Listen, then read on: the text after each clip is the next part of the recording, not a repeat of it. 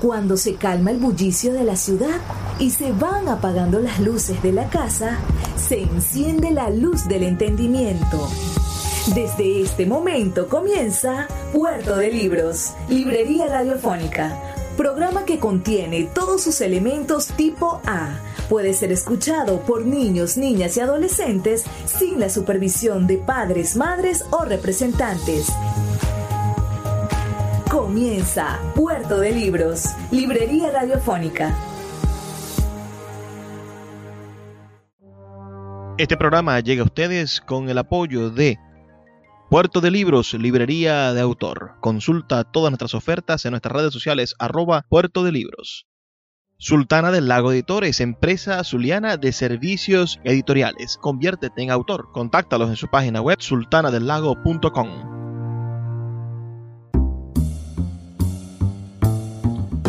Bienvenidos a Puerto de Libros, Librería Radiofónica. Les habla Luis Peroso Cervantes, quien de lunes a viernes, de 9 a 10 de la noche, trae para ustedes este programa a través de la Red Nacional de Emisoras Radio Fe y Alegría. 21 emisoras conectadas para llegar a sus hogares con buena literatura, con libros y propuestas para ser mejores ciudadanos cada día.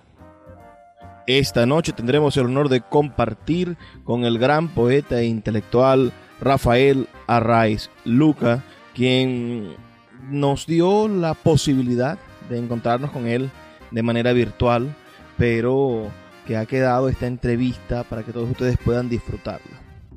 Quien quiera emitir sus comentarios puede hacerlo al 0424 672-3597 o a nuestras redes sociales arroba librería radio en Twitter y en Instagram. Y recuerden que este y todos nuestros programas están disponibles en nuestra página web que es libreriaradio.org. Allí se encuentran todos nuestros programas y los enlaces para escuchar nuestros programas en las plataformas de podcast, en más de 25 plataformas de podcast a nivel mundial.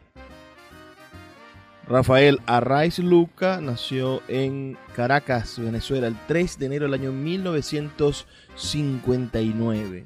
Es ensayista, poeta, historiador, profesor de varias universidades a nivel venezolano y latinoamericano.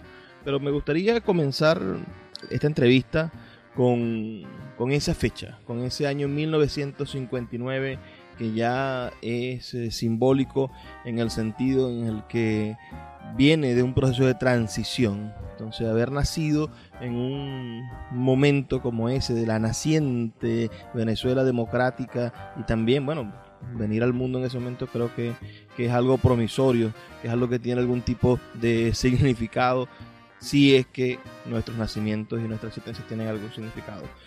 Poeta, maestro, háblenos sobre, sobre esa, ese año en que lo vio nacer y lo que usted cree que pueda significar para, su vida personal. Bueno, eh, realmente en, el 59 ya la transición había avanzado, ¿no? La transición se da en el 58, en diciembre del año 58 tienen lugar las elecciones que gana Rómulo Betancourt y Betancourt asume en febrero de 1959. El 3 de enero, cuando yo nazco, el presidente de la República de Venezuela es Edgar Sanabria, que fue ese presidente interino entre noviembre y febrero, noviembre del 58 y febrero del 59. Sí, pues yo nazco, digamos, en ese, en eso, en ese primer año de, de recuperación de la democracia en Venezuela, que se había ensayado antes en el trienio 1945-1948. Y en el 58 se retoma el espíritu de la democracia, las elecciones, la libertad de prensa, la libertad en líneas generales. Eh, bueno, nada, eh, eso es.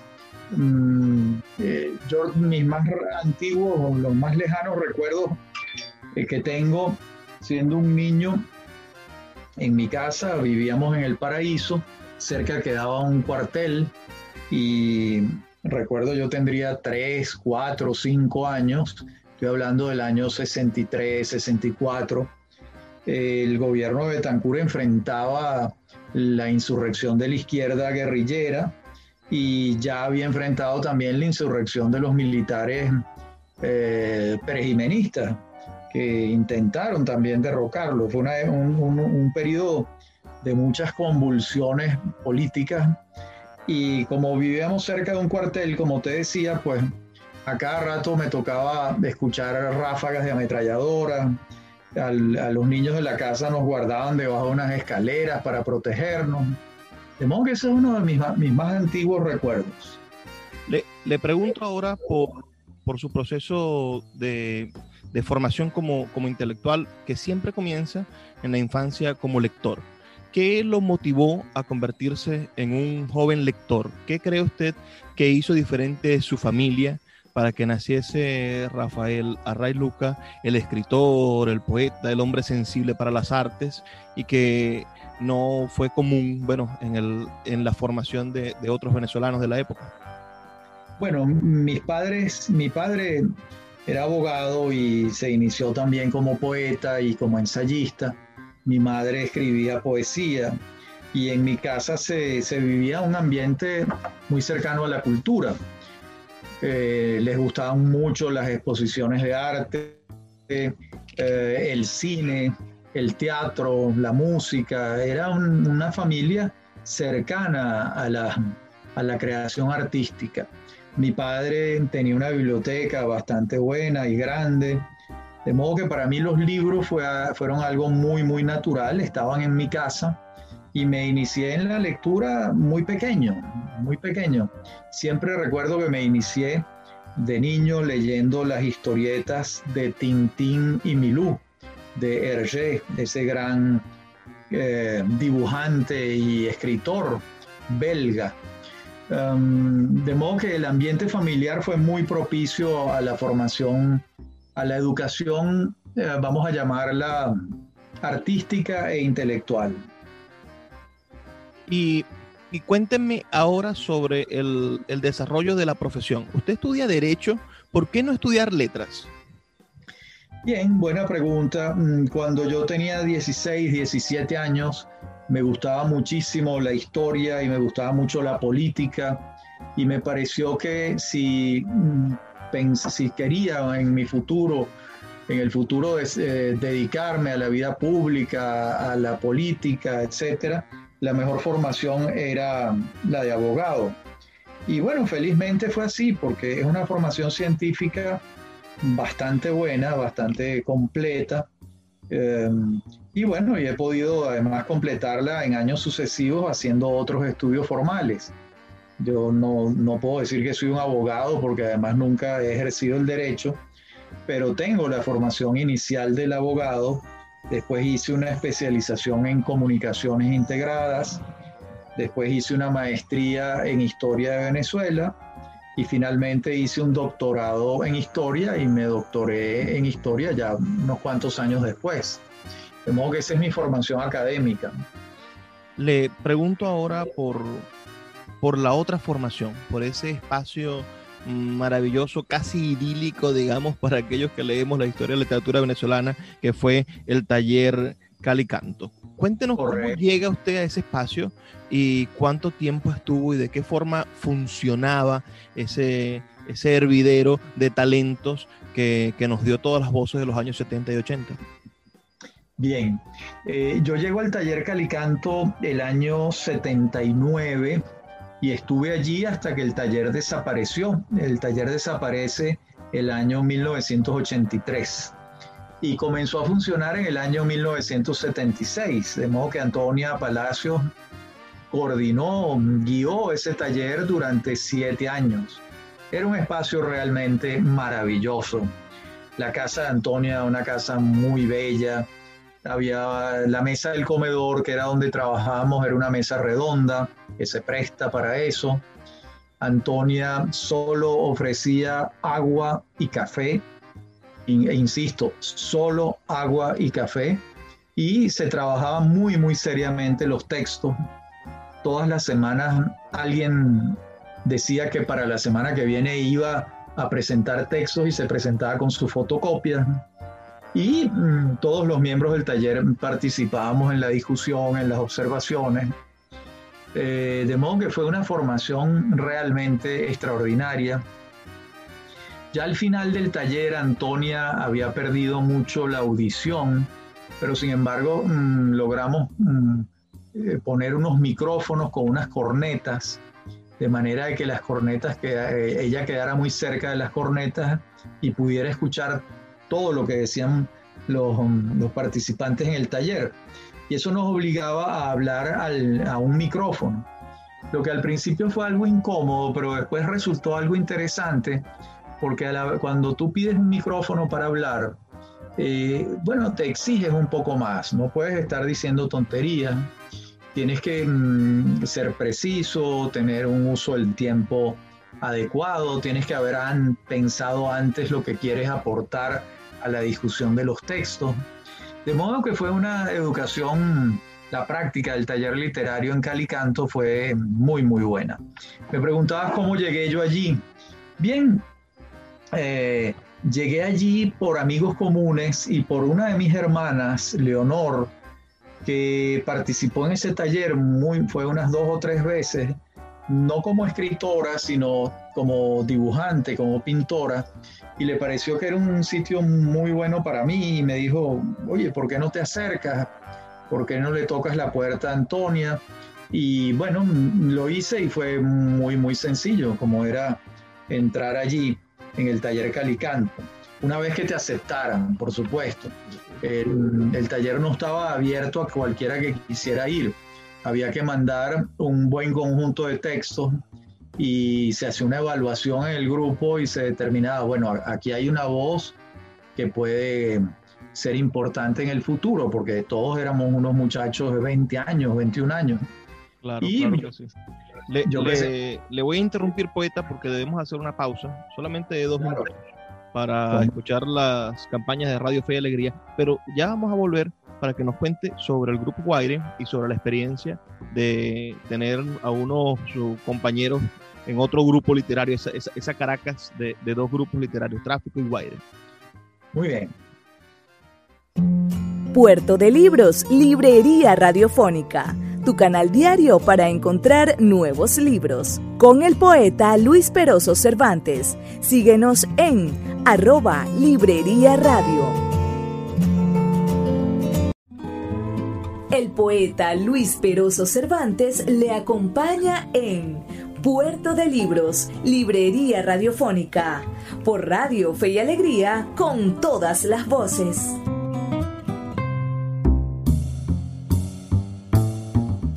Seguimos en Puerto de Libros, Librería Radiofónica. Me encuentro nada más y nada menos que con Rafael Arraiz Luca, uno de nuestros escritores más prolíficos Ustedes podrán también enviar sus opiniones al 0424-672-3597 o a nuestras redes sociales arroba librería radio en Twitter y en Instagram. Pero en este momento me gustaría concentrarme en esa Caracas de los años 80, en esa juventud de Rafael Array Luca que compartió con, con hombres y mujeres maravillosos que aún están haciendo historia en nuestra literatura y en nuestras diferentes expresiones humanísticas. Allí están entonces los grupos Guaire y Tráfico, quienes protagonizaron casi, casi 10 años de, de, encuentros y desencuentros, de, polémicas en los periódicos, de, de, una forma de atizamiento literario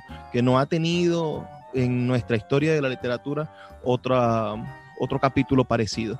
¿Podría hablarnos, poeta, cómo, cómo surgió Guaire, cómo, cómo nace esa idea de la literatura urbana, eh, la necesidad de crear una literatura urbana que representa a la ciudad y, y, cuál cree usted que ha sido la consecuencia de haber generado ese movimiento en su juventud?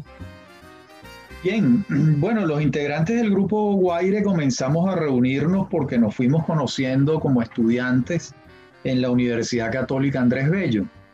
Allá estudiaban letras Luis Pérez Oramas y Leonardo Padrón. Estaban en el mismo curso, de modo que eran muy buenos amigos.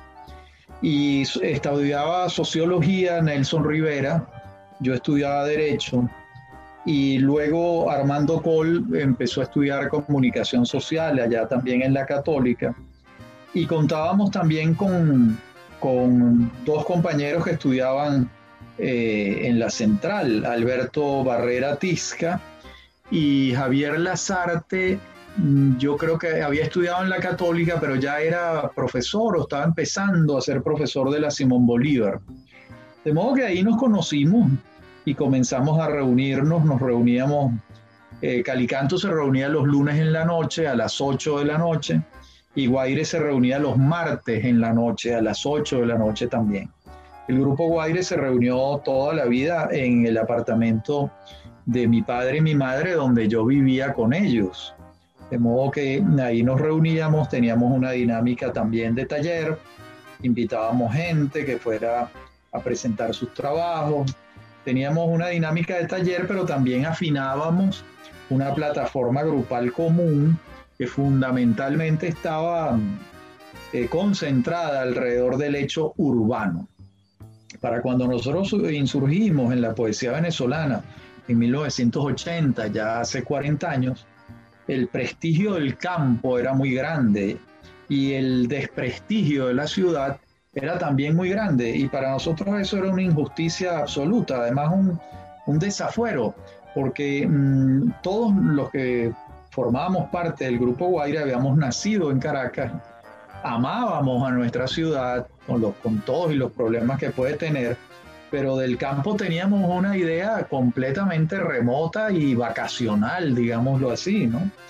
De modo que nuestra poesía mm, se concentró en los hechos urbanos, muy pronto conseguimos afinidades lingüísticas con poetas en Colombia, en Perú, descubrimos la poesía narrativa norteamericana, descubrimos a la poesía conversacional latinoamericana y fuimos haciéndonos de una, de una plataforma estética, de una, de una ars poética a lo largo de esos años.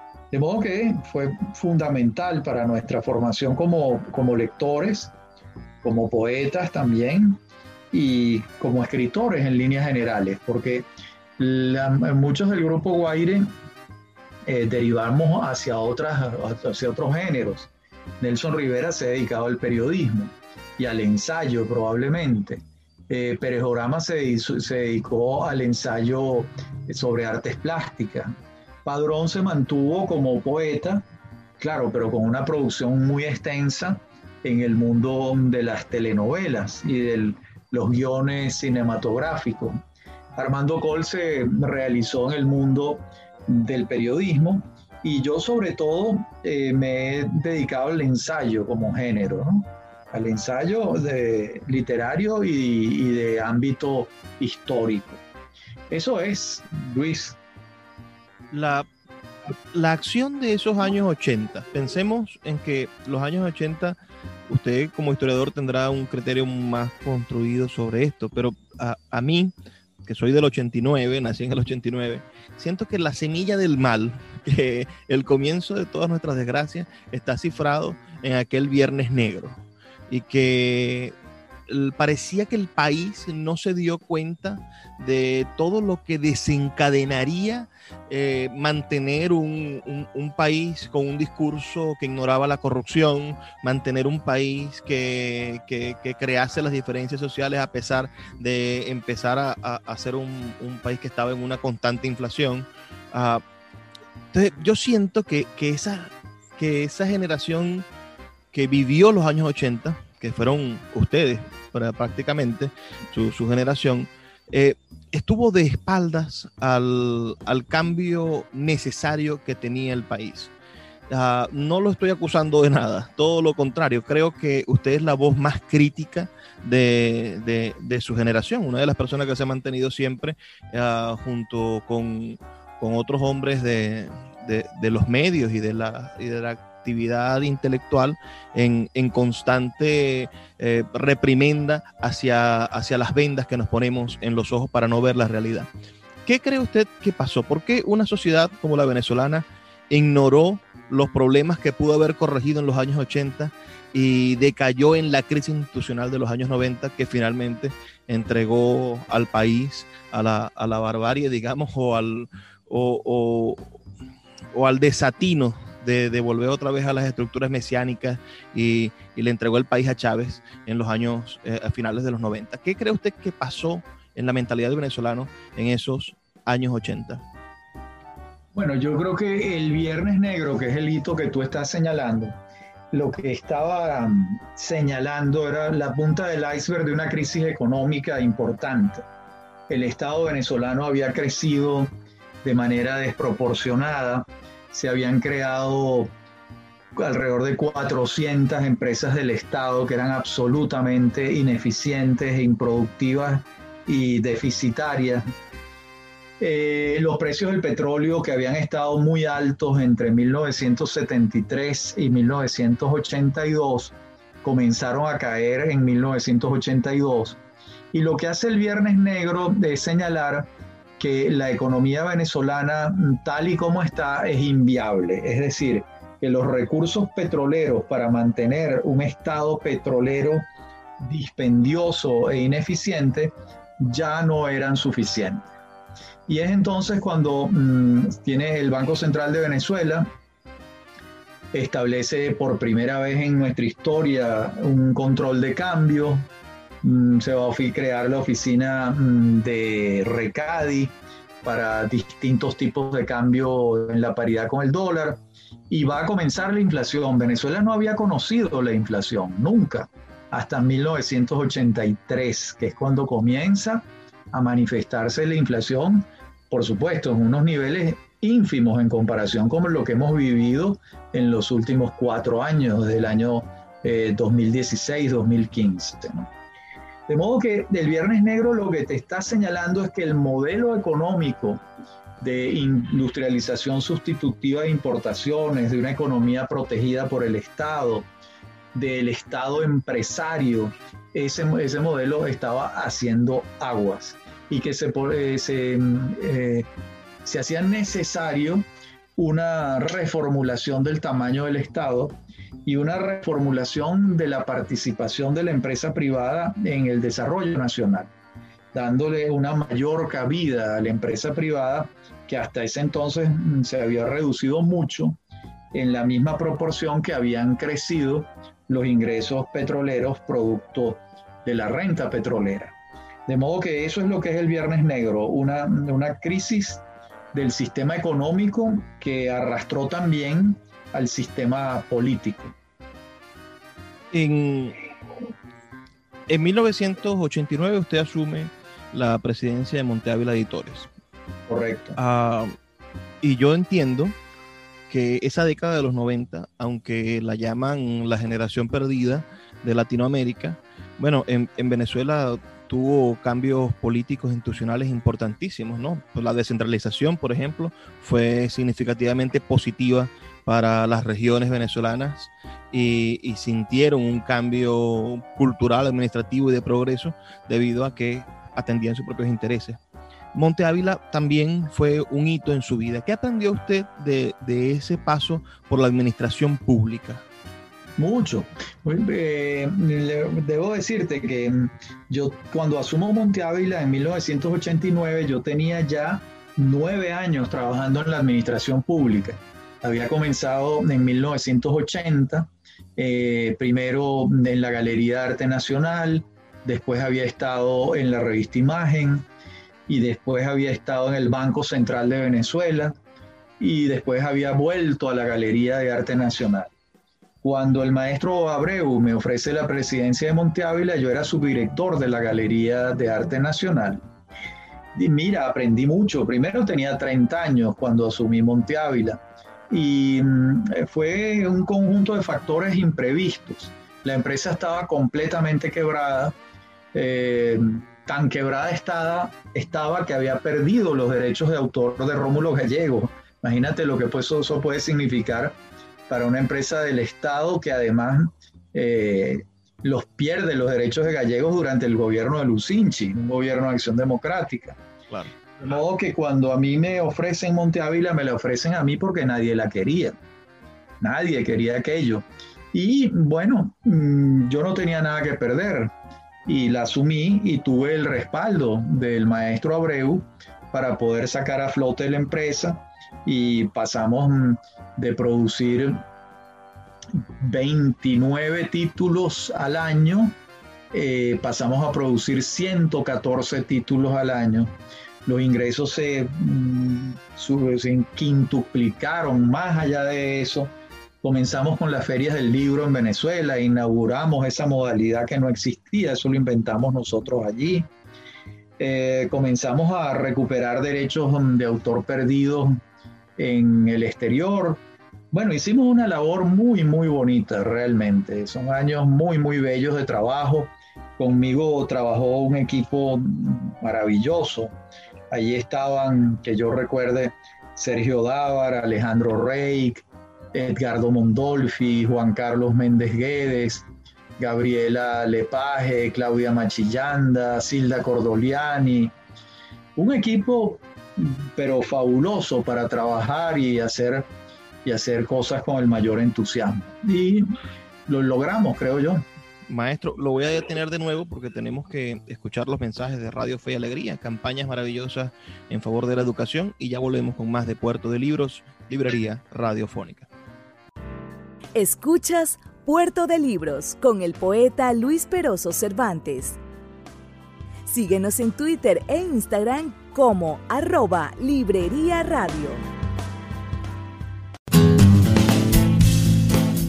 Sultana del Lago Editores es una empresa zuliana de servicios editoriales. Nuestro catálogo tiene más de 100 títulos de autores nacionales e internacionales. Además, somos la única editorial que presta servicios de impresión bajo demanda en Maracaibo.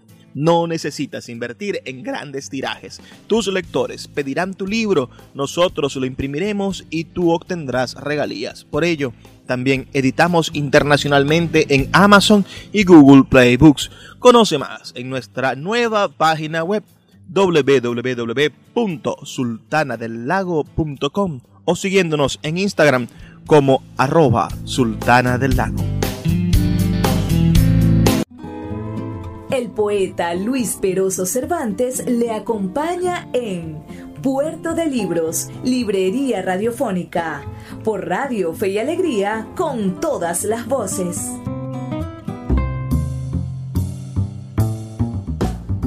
Seguimos en Puerto de Libros, Librería Radiofónica, y estamos en línea con el poeta, historiador, ensayista, sobre todas las cosas le gusta llamarse así, pero yo también lo llamaría influencer, debido a que a veces sus tweets llegan a, infinidad de retweets y la gente admira y sigue cada una de sus palabras, por más que sea en pocos caracteres. Me refiero al escritor venezolano Rafael Array Luca, quien ha hecho entrevistas maravillosas en YouTube. Se consiguen entrevistas hechas para la televisión, y entrevistas hechas en sus programas de radio que son verdaderamente exquisitas. Y yo de verdad adoro su tono de voz, que es ese sublime en muchos sentidos, y su manejo del lenguaje en los medios de comunicación es verdaderamente un hito, algo, un ejemplo a seguir, una forma uh, de, de, elegancia que, todos los que estamos detrás del micrófono quisiéramos tener e imitar. Maestro Array Luca, le quiero preguntar ahora por la empresa privada. Usted también es iniciador de, del mecenazgo de las empresas privadas hacia la cultura con la Fundación para la Cultura Urbana. Háblenos de cómo usted se involucra con ese proyecto y cuál cree usted que ha sido el impacto de, ese ejemplo, de esa fundación en la acción cultural del país y del nuevo país que intenta autogestionar la cultura debido a que el Estado ha abandonado sus responsabilidades. Vale, bueno, primero muchas gracias por tus conceptos anteriores. Luis, muchísimas gracias, de verdad.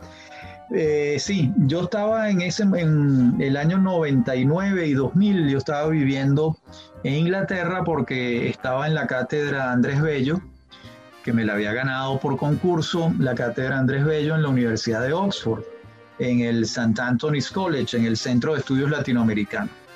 Y estando allá recibí un email de un señor al que yo no conocía, que se llama Germán Sifonte, que me decía que me invitaba a conversar cuando regresara a Venezuela porque tenía alguna idea que proponerme. Bueno, y eso hice. Al regresar lo contacté, nos tomamos un café, él presidía una, una casa de bolsa que estaba creciendo mucho y querían tener una participación en la vida cultural venezolana. Y él me comentó que me estaba buscando sin conocerme por el recuerdo de mi trabajo en Monteávil Editores. Bueno, y así fue, el año 2000 comenzamos a diseñar una fundación cultural, yo le propuse que fuese centrada en la cultura urbana, porque la cultura urbana es la, la cultura mayoritaria de Venezuela. El 86% de los venezolanos vivimos en ciudades de más de 100.000 habitantes. De modo que la cultura campesina, campestre, eh, que está muy bien, es, es minoritaria en Venezuela, y la cultura urbana no había sido mm, estudiada de manera mm, específica por alguna fundación privada que se dedicara a ello.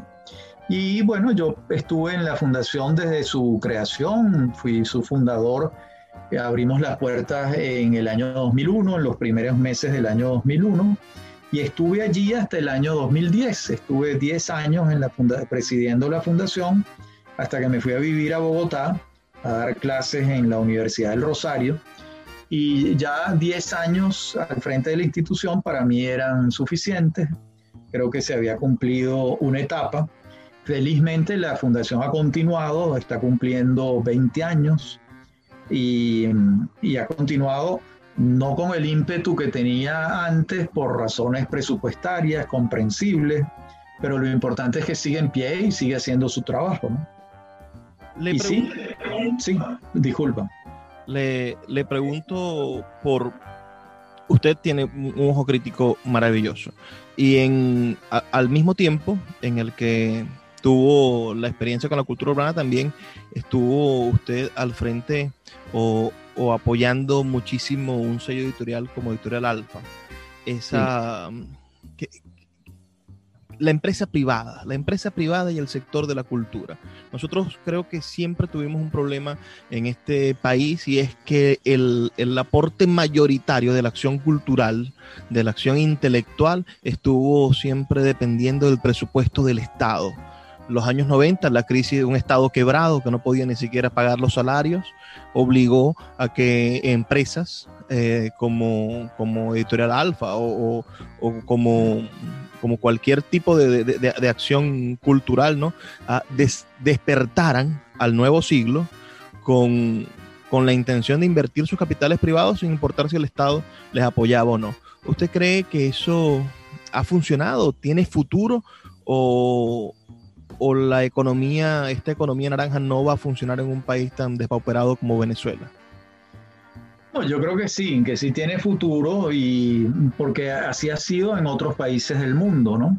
Eh, la gran mayoría de las grandes editoriales del planeta son empresas privadas, no son empresas públicas. Eh, eso no tiene por qué no ser así en, Venezuela. Eh, también, por ejemplo, han ido pasando cosas que señalan ese camino el teatro venezolano, que ya no tiene subsidios del Estado, se mantiene con la taquilla y con los aportes de la empresa privada, con los subsidios de la propia empresa privada, pero sobre todo con la taquilla. Y hay muchos ejemplos muy exitosos de eso. De modo que tenemos un teatro que ya no depende del Estado. Tenemos unas editoriales que tampoco dependen del Estado. Hay áreas culturales que sí es muy difícil que no dependan del Estado, como es el caso de la música porque tiene unos costos muy altos. Sin embargo, hay, hay eh, mm, en Europa, ¿verdad? Eh, orquestas completas que no viven del Estado, sino del aporte de los particulares y de las fundaciones privadas dedicadas a la cultura, que en el mundo europeo y norteamericano son muchísimas. Y aquí yo creo que cada vez más va a ser así. Esa es una tarea eh, la cultura no tiene por qué ser una tarea asumida por el Estado, sino por los particulares, por la gente, por el trabajo de la gente. ¿no? Yo creo, yo confío que eso va a ser así y, va a ser mejor que sea así, porque mm, eh, esas instituciones no dependerán entonces de quién está mm, en el gobierno, sino mm, podrán desarrollarse con tareas previstas a mediano y a largo plazo. De modo que en ese sentido soy optimista, por supuesto. La Venezuela actual es muy difícil eh, ser optimista con la situación que tenemos, pero estamos hablando, entiendo yo, eh, a mediano y a largo plazo. Y el, en ese sentido, sí. El, mundo editorial, ahora sí, dedicándonos a su, a su visión como, como editor en el momento que le tocó ser, ¿cuál cree usted que debería ser el, el enfoque del mundo editorial venezolano en la contemporaneidad. Si naciese una editorial como están naciendo, bueno, acaba de nacer Curiara Editores con, de, la mano de uno de sus compañeros de generación y, se mantienen proyectos editoriales de menos de, de 10 años, ¿no? En los últimos 10 años han nacido proyectos editoriales. Usted, con su experiencia desde el, desde el ámbito público y después desde el ámbito privado, Ah, ¿Cuál cree usted que debe ser la, misión o el, enfoque que deberían darle las editoriales para rescatar o mantener el libro venezolano en, vida? Bueno, fíjate, yo creo que hay que, esto tiene muchas aristas, pues, ¿no? Por ejemplo, mm, yo creo que la creación literaria, eh, cuando un autor está comenzando, es imposible que una editorial arriesgue su dinero en unas obras de un desconocido. De modo que las primeras, las primeras obras de un autor, forzosamente alguien tiene que respaldarlo, alguien tiene que pagarlas, porque las editoriales no van a arriesgar a perder dinero. Lo otro que uno aprende en el mundo editorial es que en los libros que se venden, en su mayoría son libros vinculados con algún tipo de utilidad, algún tipo de utilidad profesional o algún tipo de necesidad de comprensión de, diferentes fenómenos. Por eso en el mundo editorial venezolano de los últimos años, eh, los libros que más se venden son los libros de historia y en particular los libros de historia política, porque la política ha sido el gran tema venezolano de los últimos 20 años. Entonces ahí tienes una, eso te señala un camino. ¿Por qué la gente va y compra un libro de historia? ¿Y por qué mm, compra prácticamente muy poco un libro de poemas? Porque el, mercado está vinculado un poco con las necesidades de la gente. Entonces, eso es aquí en Venezuela. Eh, si hablamos del mundo europeo, donde miles de problemas están resueltos, no es así. Los libros que más se venden no son los de historia política. Los libros que más se venden en, España por, o en Alemania o en Francia son las novelas. Son los libros que compra la gente porque quieren entrar en una historia bien escrita, que una historia que los lleve a otro mundo, meterse en, todo, en toda su mm, en, otro mundo. Pero ese no es el caso nuestro. En Venezuela, donde las urgencias de nuestra vida cotidiana son exigentísimas.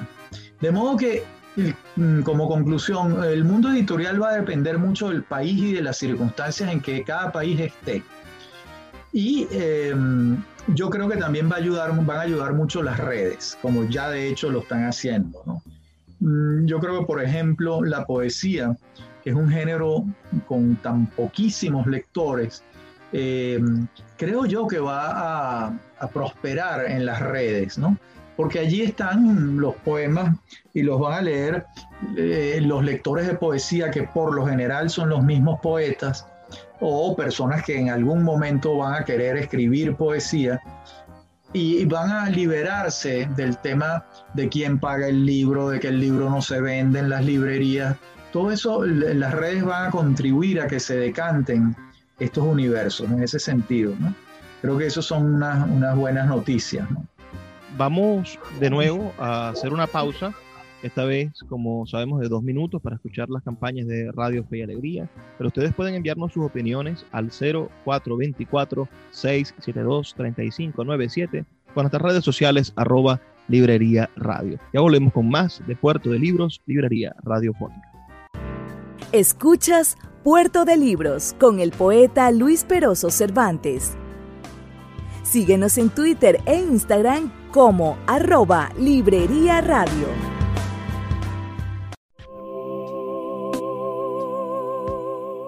Si te gusta nuestro programa, puedes apoyarlo con un pequeño aporte mensual de 2 dólares.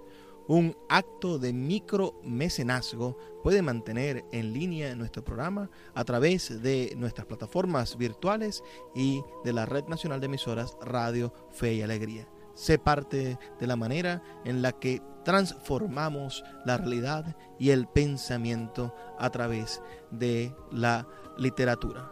Apóyanos para seguir llevando a tus hogares Puerto de Libros, Librería Radiofónica. Más información al 0424-672-3597.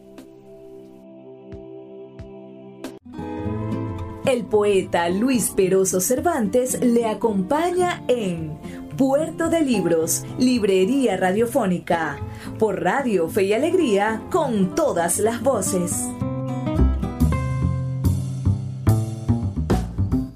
Seguimos en Puerto de Libros, Librería Radiofónica. Ya este es el último segmento de nuestro programa y tenemos de verdad un gusto inmenso de haber compartido con el poeta, historiador, ensayista, escritor, en, fin, intelectual, el poeta Rafael Array Luca, quien sin duda puede, puede hablarnos muchísimo del futuro. Y no es porque los intelectuales sean uh, pitonizos o, que los poetas sean como, como, como, como hay una afiliación lingüística, no bates, ¿no? Y, puedan vaticinar, sino porque quienes conocen la historia, quienes la estudian, sobre todo la historia contemporánea, son capaces de generar escenarios, escenarios viables uh, y que tienen un comportamiento lógico en, en nuestra en nuestra realidad. Ah, yo vengo diciendo desde hace, hace un tiempo, yo quizás no soy tan optimista en relación a los cambios políticos, ¿no? Y, siempre, siempre me he sentido de alguna manera ah, renuente a, apoyar la idea de las mayorías. Por ejemplo, cuando Ramos Ayub llegó al poder como presidente de la Asamblea Nacional, yo dije, es un absurdo que se reúnan martes y jueves solamente, deberían hacerle caso a Diosdado y hacer sesión permanente. y, la gente me decía, no, porque hay que volver a la institucionalidad y tal. Y yo decía, bueno, el, el, poder hay que, hay que asumirlo y hay que ejecutarlo. Y creo que los grandes problemas de nuestra, de nuestra oposición es que tienen en sus manos un grandísimo poder, que es un poder que le ha dado la gente porque la gente necesita y quiere un cambio y es natural que haya un cambio. Siempre recuerdo a, la gente de desorden público que dice, si todos nos van a robar, solamente queremos que nos cambien los ladrones. Entonces, eh, ¿usted cuál cree que ha sido el problema de estos últimos cinco años? Llegamos al 2021, se cumplieron cinco años desde que la oposición tuvo el poder en la Asamblea Nacional. ¿Cuál cree usted que fue el error de, ejecución de esa confianza que se le depositó a la oposición venezolana y por la cual no se desarrolló el cambio político que la gente deseaba y que la gente reafirmó en esas elecciones de 2015. Bueno, que el gobierno no quería ningún tipo de cambio, porque el gobierno comenzó a desconocer a la Asamblea Nacional del 2015 prácticamente de inmediato y se separaron de la Asamblea de inmediato comenzaron las persecuciones a los diputados, los diputados se fueron al exilio, el gobierno le hizo la vida muy difícil a la oposición venezolana. De modo que mm, la responsabilidad de eso no es de la oposición, sino de las dificultades que le planteó el gobierno tremendas a la oposición venezolana. Eh, responsabilidades tiene la oposición en otras, en otras formulaciones la idea mágica de que se iba a, iba a haber un cambio de gobierno es una idea mágica, poco, poco realista. La idea de que mm, una vez que se había alcanzado la asamblea, lo que venía era coser y cantar, tampoco era cierto. De modo que, bueno, han sido muchos desengaños para la población venezolana en los últimos años. Eh, sin embargo, bueno, yo creo que poco a poco hemos ido, eh, todos hemos ido aprendiendo, eh, no solo la oposición, sino el gobierno también. Por ejemplo, yo quisiera creer que el gobierno aprendió que controlar los precios trae escasez.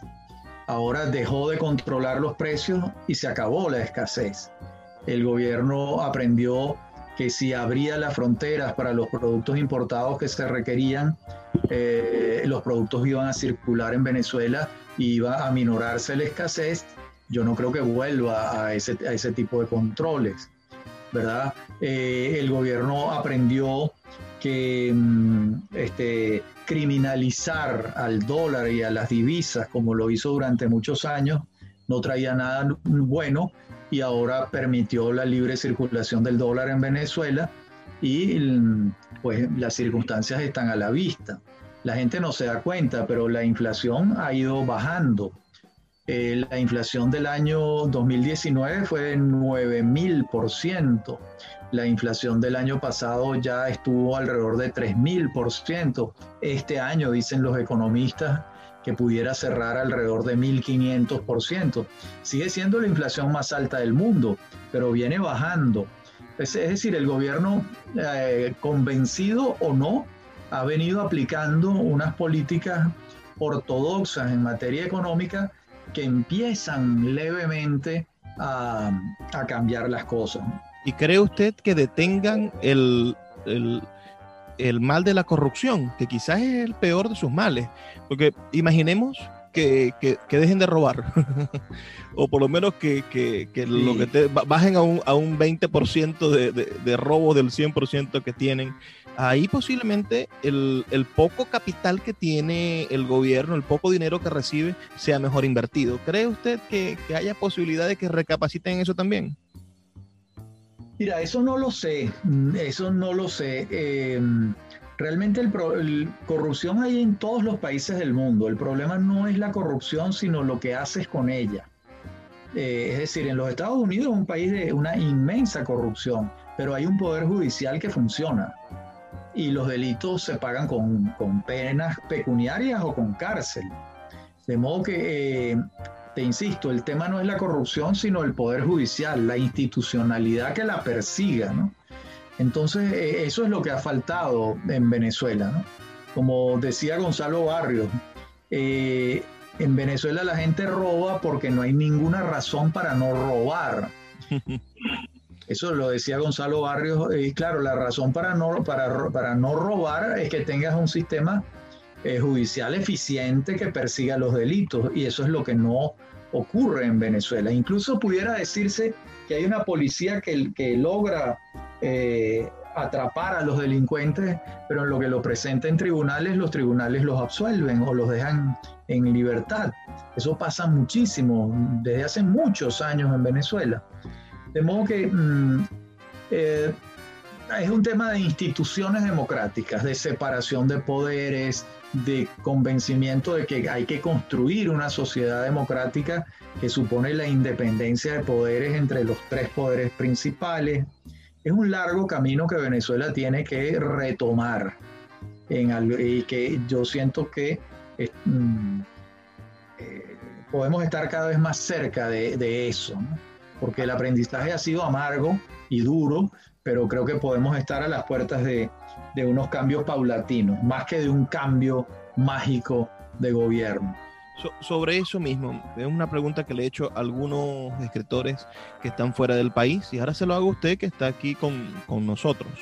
Ah, ¿Qué pasa o qué actitud debemos tener ah, si, si una Venezuela mantiene al chavismo en el poder durante 20 años más. Yo creo que entre todos los escenarios posibles, que el chavismo ah, mute y cree un equilibrio que de cierta manera ah, produzca un mínimo de bienestar por encima del malestar que ya tenemos, mejoren los servicios de agua, mejore el servicio eléctrico y se aplaque de alguna manera las mafias de crimen organizado.